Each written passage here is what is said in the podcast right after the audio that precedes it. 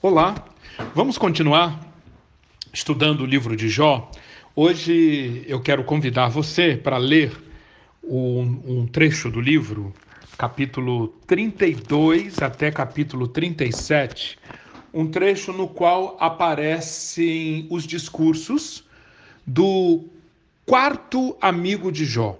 É, nós vimos no áudio passado que Jó terminou de falar, apresentou o seu testamento depois de dialogar com Elifaz, Bildade e Zofar.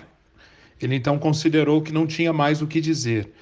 Eis que surge um quarto elemento, Eliú, e profere os seus discursos, traz a sua, a sua mensagem sobre quem é Deus, o que é o homem, quem é Jó, faz um diagnóstico da, da situação e apresenta uma terapia e busca renovar as esperanças de Jó.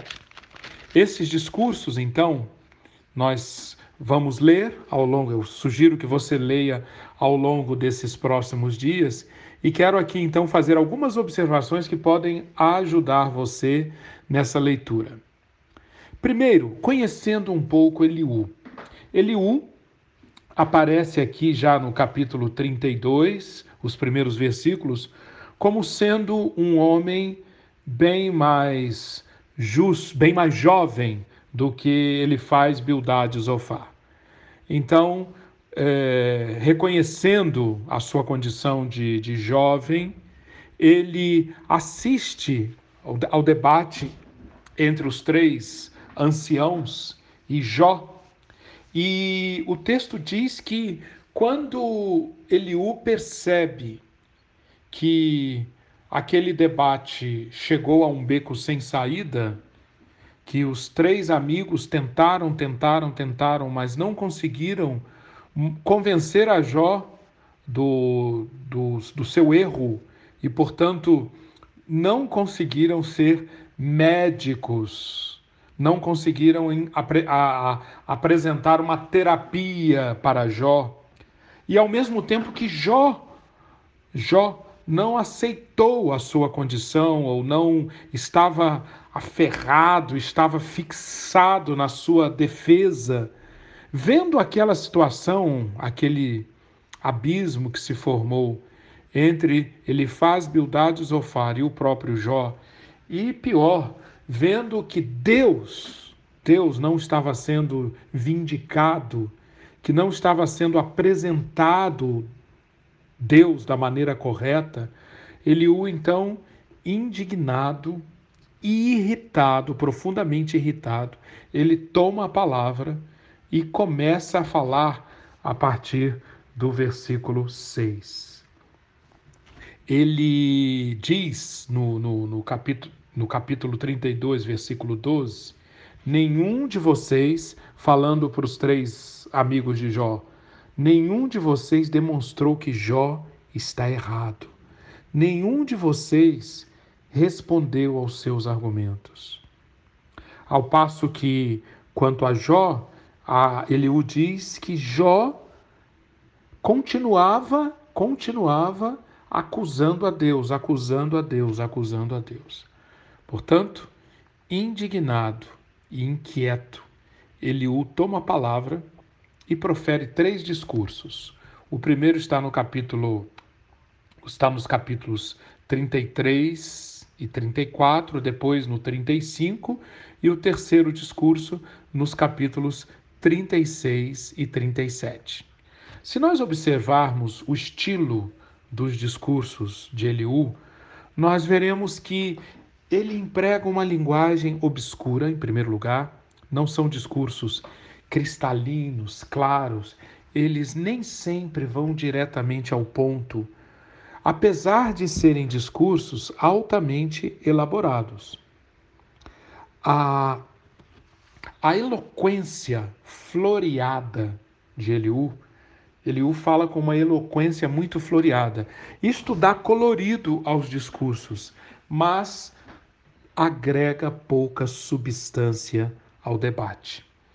Então, é bem natural nós encontrarmos isso, um jovem preparado, um jovem extremamente inteligente, um jovem que claramente meditava profundamente na lei de Deus, na tradição, um jovem que conhecia muito bem a doutrina da retribuição e um jovem muito preparado para o debate. Mas era jovem e, portanto, a sua impetuosidade, a sua convicção de que ele sabia das coisas, é, isto tudo transparece nestas, nesses discursos. É, no, um, uma outra característica de Eliú que chama muita atenção é como ele é prolixo na sua introdução.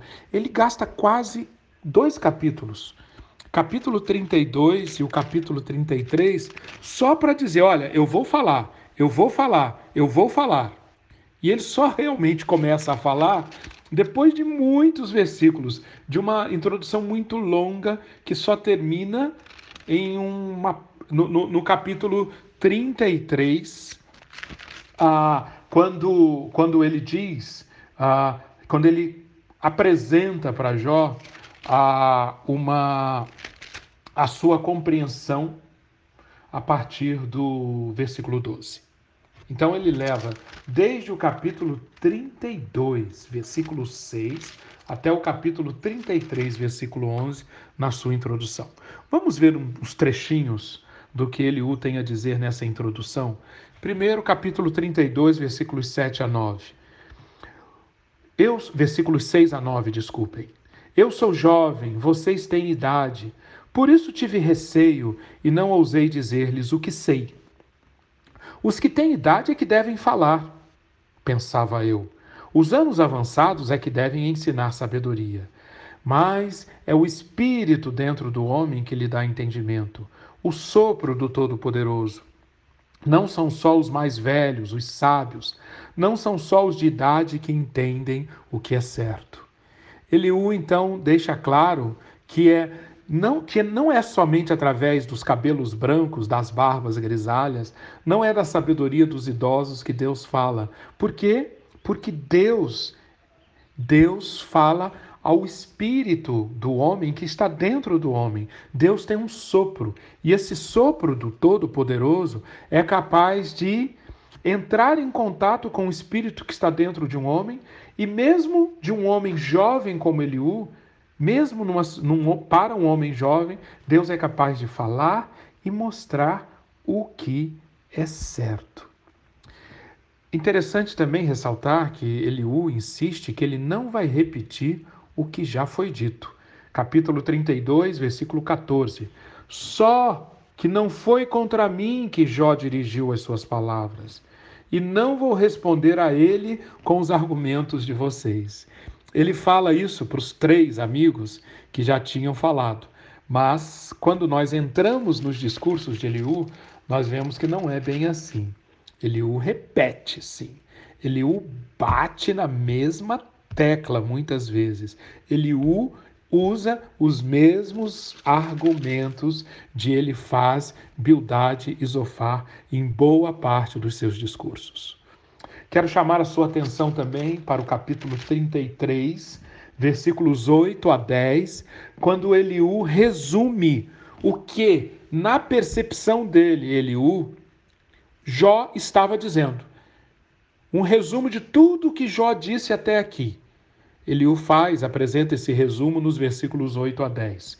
Vamos, vamos ouvir o que Eliú diz. Mas você, Jó, disse ao meu alcance: eu ouvi bem as suas palavras. Você disse: Estou limpo e sem pecado, estou puro e sem culpa. Contudo, Deus procurou em mim motivos para inimizade. Ele me considera seu inimigo. Ele acorrenta os meus pés, vigia de perto todos os meus caminhos. O que, que Eliú então tem a dizer, retrucando o que Jó uh, apresenta, retrucando as palavras de Jó. Em primeiro lugar, quanto às queixas de Jó, no capítulo 33, Eliú reproduz as queixas de Jó. Primeira queixa de Jó, eu sou limpo e sem pecado, versículo 9. Eliú então tem a dizer: Deus é o governante único da terra. Deus não pode errar na medida em que é da essência do governante único ser justo. Notem que há uma certa tautologia de Eliú aqui. Ele quer convencer Jó de que Deus é justo porque Deus é justo. Que Deus não pode ser injusto, porque ele é o governante único da terra. Uma maneira um tanto fraca, concordam? De lidar com aquela situação, especialmente com o homem passando por aquele grau de sofrimento a que Jó estava submetido.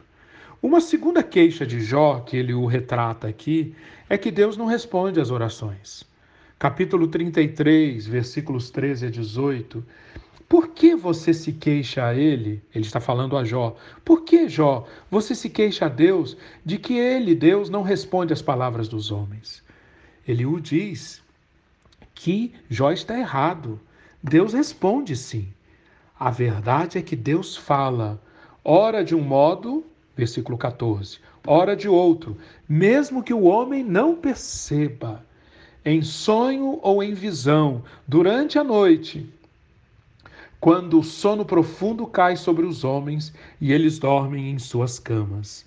E ele o então diz e apresenta algo bem interessante que Deus fala de uma forma ou de outra, é um Deus que se comunica de diversas maneiras, ele o diz, e ele o diz no versículo 16. Ele pode falar aos ouvidos deles e aterrorizá-los com advertências, para prevenir o homem das suas más ações e livrá-lo do orgulho, para preservar da cova a sua alma e a sua vida da espada. Ele o diz que Deus muitas pode usar inclusive anjos. Capítulo 33, versículo 23.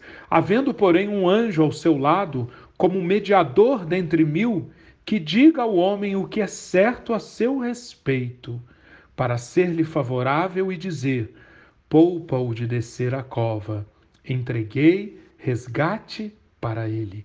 Enfim, o que Eliú está mostrando, de novo, que não é muito diferente do que os seus três os, os outros amigos de Jó colocaram, é que a queixa de Jó não procede. É isto que ele apresenta aqui no, no capítulo 33. Jó não deveria estar dizendo que ele é limpo e sem pecado e que Deus está procurando motivos para se tornar inimigo de Jó. Isso não é certo. Outra coisa que também Jó, em que Jó precisa ser corrigido, ele está falando errado, é quando Jó sugere que Deus não responde às orações. Quando chegamos no capítulo 34, aqui nós temos o segundo discurso do Eliú. E é um capítulo em que Eliú é extremamente contundente, marcando posição, deixando de mostrar-se um, um ouvinte atento às questões de Jó, mas muito semelhante a Bildade e Zofar, Eliú vai apresentando de uma maneira bem agressiva a sua posição de que Jó é ímpio, versículos 2 a 9, e chega a chamar Jó de estulto, versículos 31 a 37. Aqui então nós vemos Eliú num momento em que parece que a sua indignação, parece que o seu desconforto extravasa, atacando Jó de uma maneira muito, muito contundente.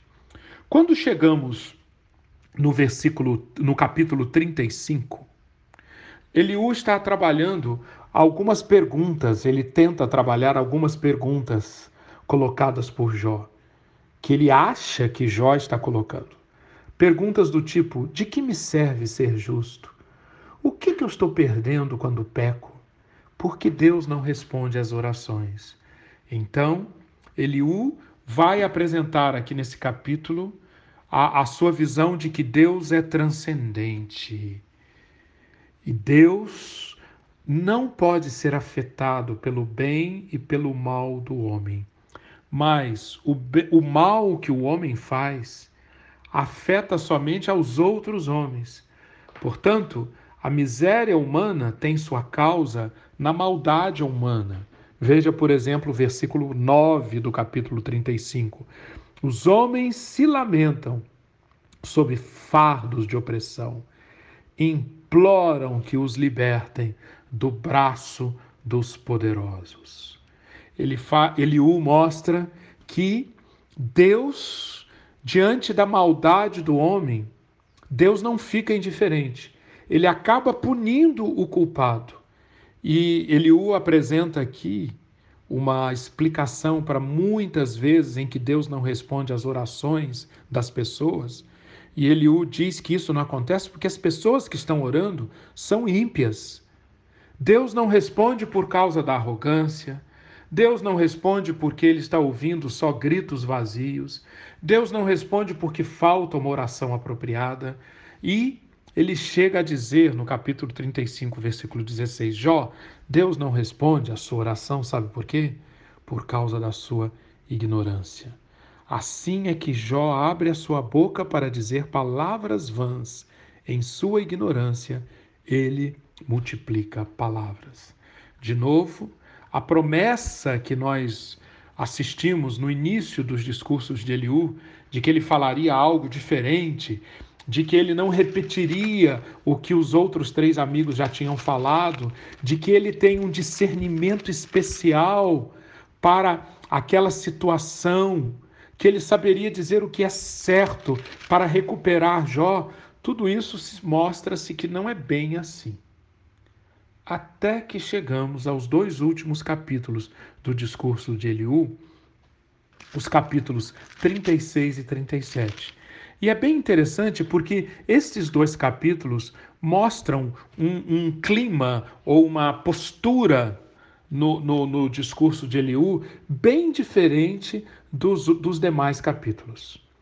Aqui no capítulo 36, um comentarista disse que há a declaração mais madura e atraente da teologia ortodoxa, aquilo que a teologia da época podia dizer sobre quais os princípios de operação de Deus. E é muito interessante porque aqui nesse capítulo, Eliú mostra que Deus lida com o homem, o homem nas suas falhas, o homem nos seus erros, não só com castigos, mas Deus atua através de remédios. Bem interessante, não é? Aqui, Eliú começa a mostrar um Deus que está disciplinando e não somente castigando. Essas palavras que aparecem aqui, eu vou eu vou ler alguns desses versículos do capítulo 36, esperando que você leia o capítulo todo e veja como realmente o, o, o, o discurso de, de Eliú se mostra muito mais compreensivo, muito mais conectado com a, as necessidades de Jó e muito mais forte, muito mais poderoso na sua capacidade de defender a teologia ortodoxa, a teologia que dizia, que diz que Deus pune o mal. Sim, Deus pune o mal, mas quando Deus pune o mal, ele está visando também a disciplina. Veja o que ele diz, por exemplo, no versículo 15: Mas aos que sofrem, ele, Deus, os livra em meio a sofrimento. Em sua aflição, Deus lhes fala. Muito importante observar isso. Jó pensava que Deus estava calado, mas Deus abre os nossos ouvidos por meio das adversidades. Talvez haja mensagens que simplesmente nós não ouvimos, mas Eliú está chamando a atenção aqui no versículo 15, que Deus fala através das adversidades e que muitas vezes nós só conseguimos ouvir Deus nas adversidades. Eu me lembro de uma frase famosa do C.S. Lewis: Deus sussurra nos nossos prazeres, na nossa conversa e por meio da nossa consciência, mas Deus grita por meio do nosso sofrimento. O sofrimento é o megafone de Deus para despertar um mundo surdo. O sofrimento é um megafone de Deus para despertar um mundo surdo. Isso tem muito a ver com Jó 36,15. No versículo 16 do capítulo 36, nós temos outra afirmação brilhante de Eliú. Ele está atraindo você, Jó, para longe das mandíbulas da aflição, para um lugar amplo e livre, para o conforto da mesa farta e seleta que você terá. Note que agora Eliú mostra que a aflição de Jó é uma forma de Deus tirá-lo de sua vida anterior para uma nova vida, uma vida mais ampla, caracterizada por abundância e liberdade. Eliú desafia Jó a ver seu sofrimento como o caminho para a liberdade, a dor do nascimento de uma nova vida. Eliú não nega o grande sofrimento e a mudança vivenciados por Jó, mas enxerga esse mal no contexto maior do desenvolvimento de um relacionamento com Deus. A compreensão de Eliú tira a disputa entre Jó e Deus da esfera legal e a coloca no contexto da intimidade da aliança. Eu vou repetir essa frase, extremamente importante. Reflita nisso. A compreensão de Eliú, apresentada nesses versículos 1 a 16 do capítulo 36, tiram Jó, tiram, tiram Jó da, da perspectiva de uma pura disputa legal com Deus e mostra para Jó e tenta levar Jó a enquadrar aquilo que está acontecendo no contexto da intimidade da aliança. Eu quero vou parar por aqui então, depois nós prosseguiremos, mas eu quero sugerir então que você leia novamente esses esses capítulos é, entre na, na no, no, no, que Eliú absorva o que Eliú está tentando está tentando colocar aqui. Acompanhe a, a, o, o, estilo de Eliú, veja como ele é um estilo floreado, ele é um estilo bem elaborado, mas que nos primeiros capítulos, 30, do 32 ao 35, nós temos um conteúdo que nada mais é do que um repeteco daquilo que a teologia tradicional já tinha apresentado através das vozes de Elifaz, Bildade e Zofar. Leia esses capítulos, procure identificar isso e veja como encontramos um Eliú desconectado de Jó, um Eliú impetuoso, um Eliú até agressivo, um Eliú batendo na mesma tecla da doutrina da retribuição. Mas não deixe de observar isso. Quando chegamos no capítulo 36, muda, o Eliú muda bastante, surge um novo Eliú. E as características desse novo Eliú, é, essa, é isto que eu gostaria de chamar a sua atenção. Preste bastante atenção nisso e nós voltaremos a este ponto no nosso próximo áudio.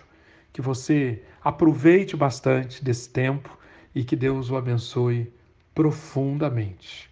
Amén.